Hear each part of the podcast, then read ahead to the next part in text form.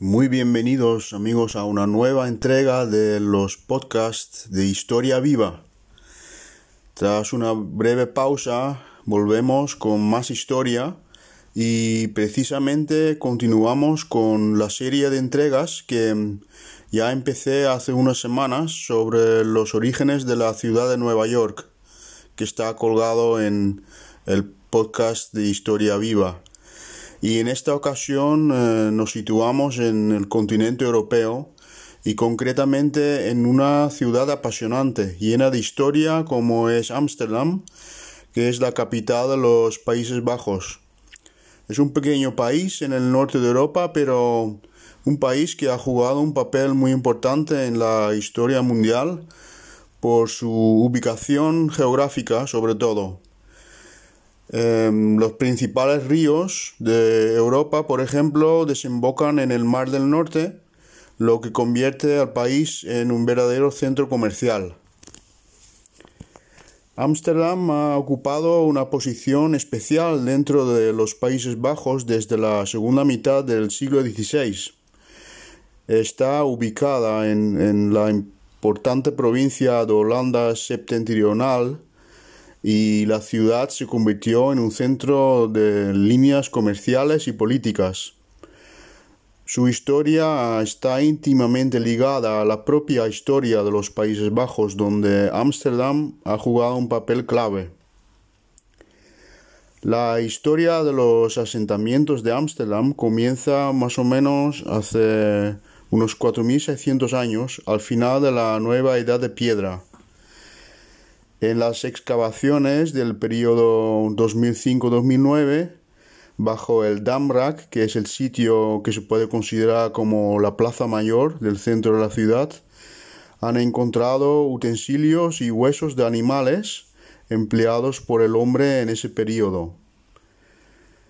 Alrededor del año 1000, la zona pantanosa, entonces llamada Amsterdam, fue recuperada de mm, la región de Utrecht para ser habitada. Entonces se cavaron zanjas de drenaje en ambos lados de varios flujos de turba existentes y se creó una comunidad agrícola para explotar las tierras, como también en otras partes del país. Cuando la turba comenzó a asentarse como resultado del drenaje, se tuvieron que construir diques para proteger más los sitios que estaban más bajos del agua.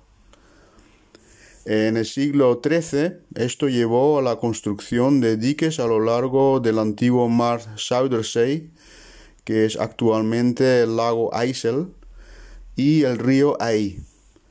En la desembocadura del río Amstel, probablemente poco después de las inundaciones de 1170 y 1173, se construyó la presa a la que, de la que Ámsterdam toma su nombre. Ámsterdam aparece por primera vez registrada en la historia en 1275, cuando el conde Floris V otorga a las personas que vivían alrededor de la presa en el río Amstel la navegación libre en las aguas holandesas. Esta concesión de, este privilegio de, peaje fue un paso en una larga lucha por el poder de la zona.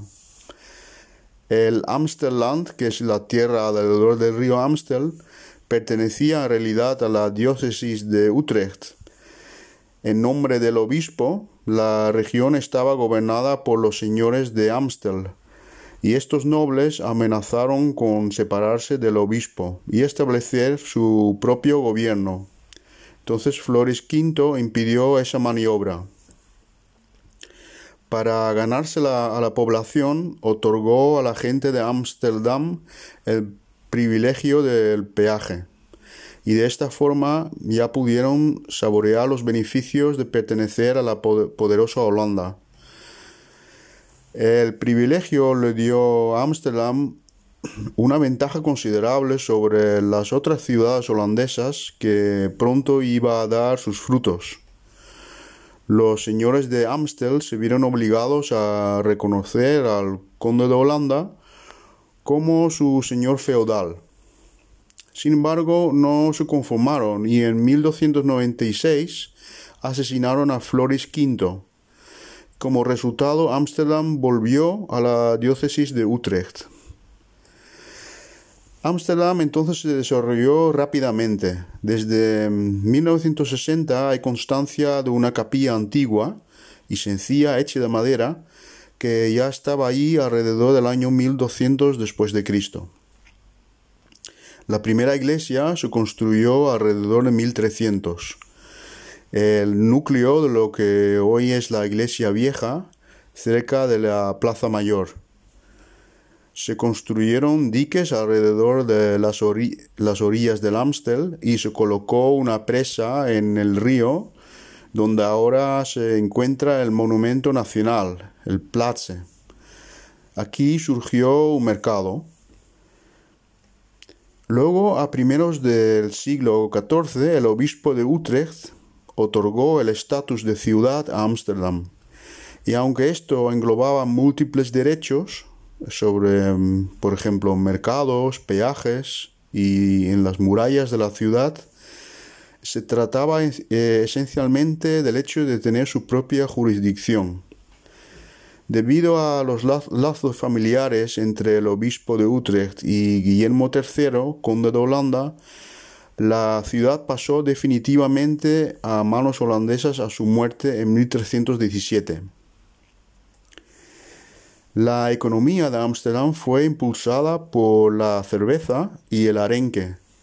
La ciudad adquirió el derecho exclusivo de importar cerveza de Hamburgo en 1323.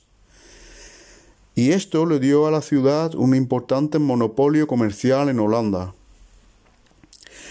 Eh, tradicionalmente el comercio del arenque ha estado en manos de los países del mar Báltico, pero debido a que los arenques comenzaron a pasar su temporada de apareamiento en el Mar del Norte, en lugar del Mar Báltico, Ámsterdam tuvo la oportunidad de involucrarse en este comercio.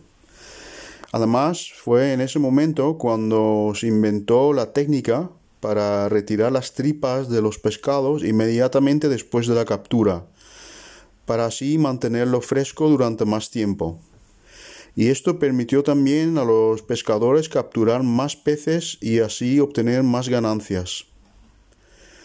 En los siglos XV y XVI se inició en los Países Bajos un, desarrollo hacia una mayor unidad política. La recién creada Ámsterdam vio la importancia de esto para el comercio creciente y apoyó esa tendencia.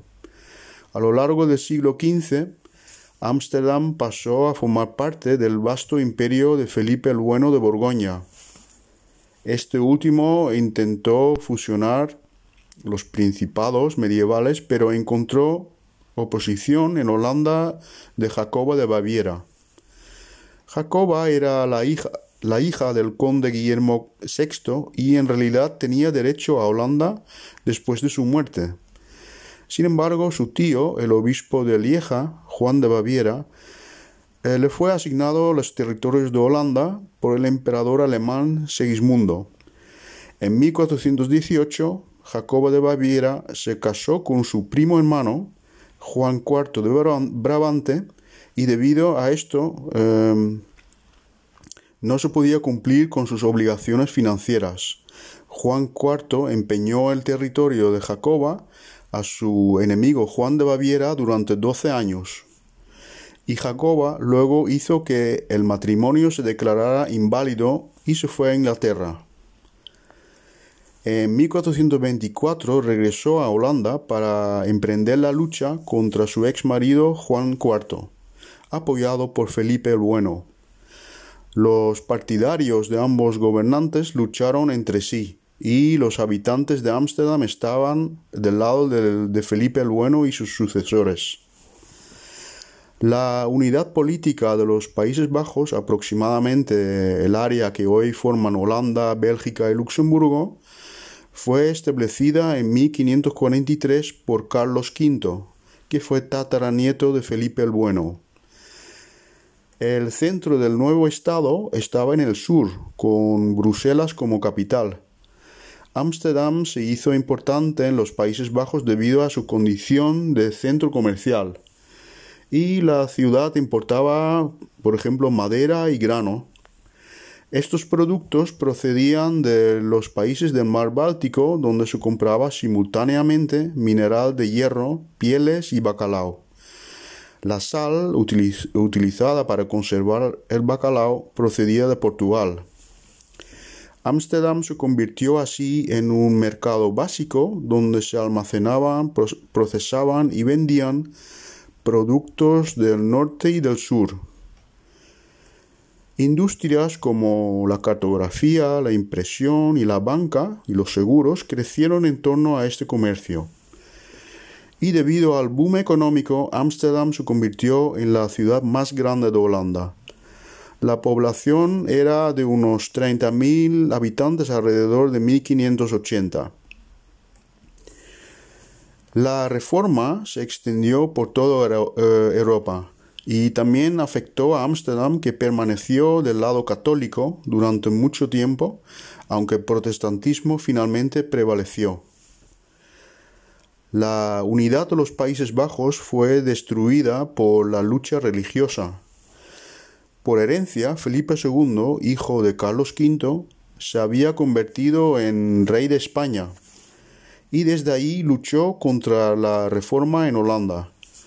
Los holandeses se rebelaron contra él ya que querían mantener sus libertades y se oponían a la persecución de la fe. El príncipe Guillermo de Orange se convirtió en líder de los insurgentes.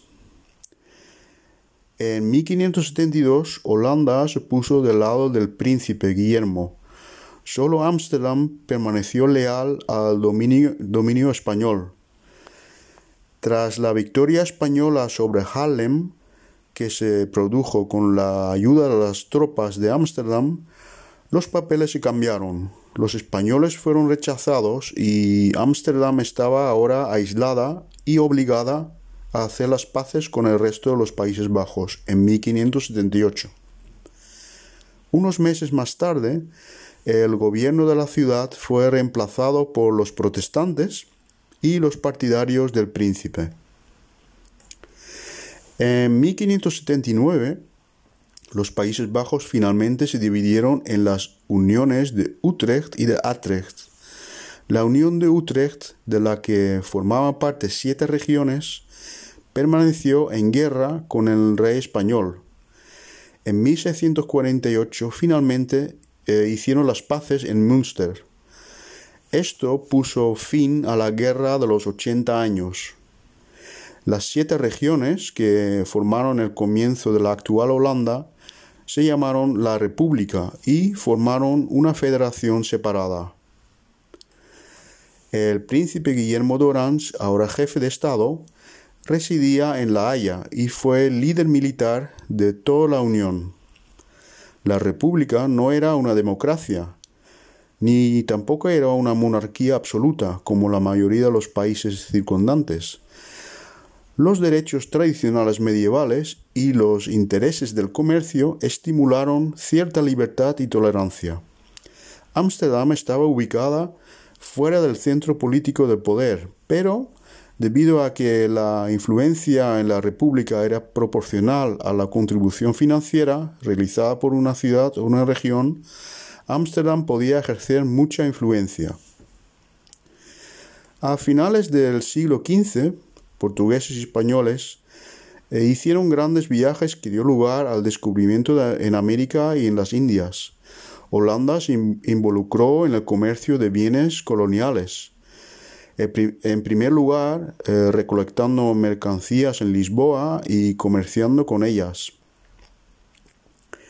Debido a la anexión de Portugal por España en 1580, los holandeses del norte se vieron obligados a viajar por los océanos a las Indias con flotas comerciales. Otro impulso para esto fue la llegada de ricos comerciantes del sur de Holanda a Ámsterdam, después de que Amberes cayera en manos españolas. Entre ellos se encontraban judíos portugueses que habían huido previamente de Portugal a Amberes. En pocos años tuvo lugar un proceso que conduciría al florecimiento de la Edad de Oro. Los primeros viajes a las Indias eh, se realizaron desde Ámsterdam. Fueron un gran éxito y proporcionaron a los accionistas una ganancia de no menos de 400%. Estimulado por esos resultados, en todo el país se hicieron preparativos para enviar barcos a las Indias.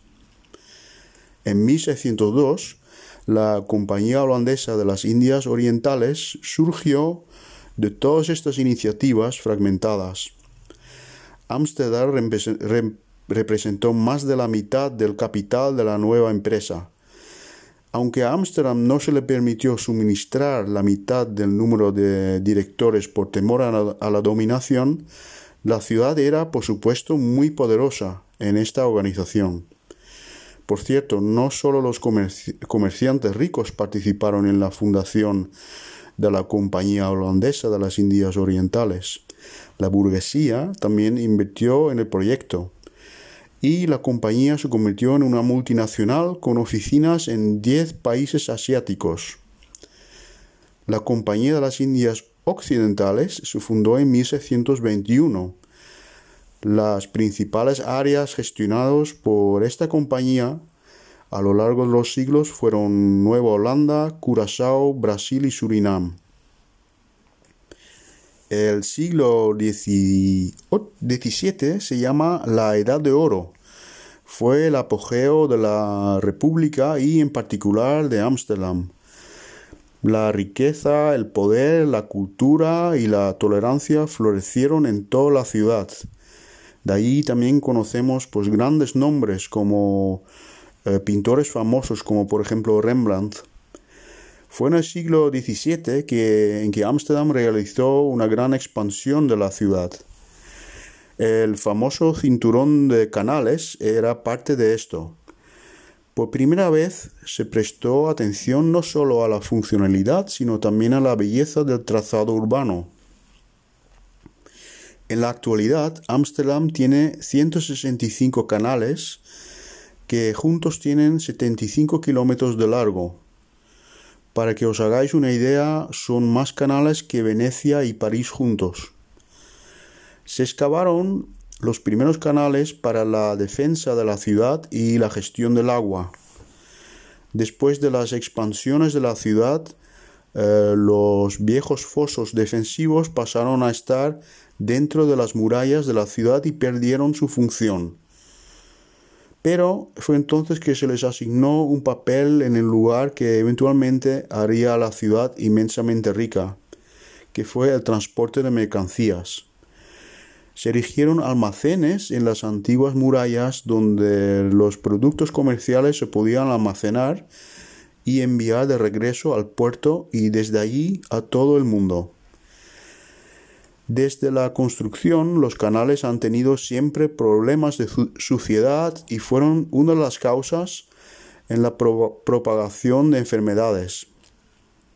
Actualmente se cuidan mucho de tener los canales siempre limpios, ya que tres veces a la semana la mayoría de las esclusas de la ciudad se cierran por la noche.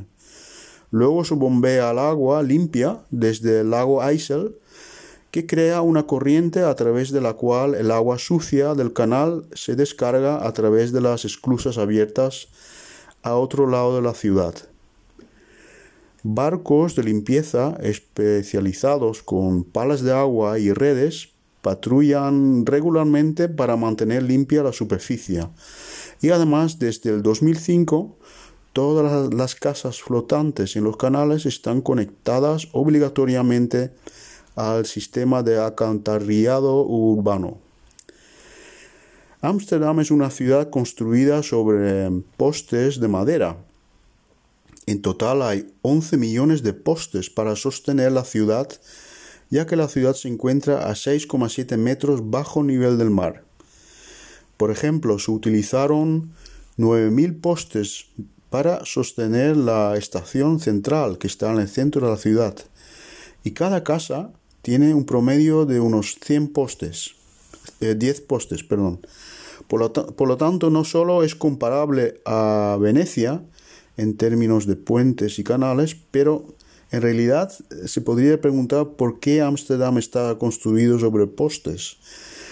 La ciudad, la ciudad, tiene una superficie muy débil, ya que hace 800 años no había nada más que una vasta turbera pantanosa. Ese pantano ha dado paso al Ámsterdam de hoy, pero el suelo por sí solo nunca podría mantener a flote la ciudad histórica. Cualquier construcción que se realiza en la lechada del lodo orgánico, con raíces de plantas y otros residuos que dejó el antiguo pantano de turba, encaja fácilmente pero también hace que los edificios se hunden. Sin embargo, bajo de la eh, gruesa capa de turba hay capas sólidas de arena y arcilla. Al usar postes aquí y construir sobre ellos, las casas del canal van a permanecer siempre en posición vertical. En la actualidad, la ciudad es una muestra viva de su pasado, Gracias a la conservación de muchos edificios históricos, la estructura de sus canales y el trazado de las calles. En este podcast he querido resaltar brevemente Ámsterdam, aparte de ser mi lugar de origen y nacimiento, como ciudad singular dentro de las capitales europeas. Espero que os haya gustado esta nueva entrega y recordad que en Historia Viva analizamos siempre el presente en clave histórica. Os espero en el próximo episodio de Historia Viva.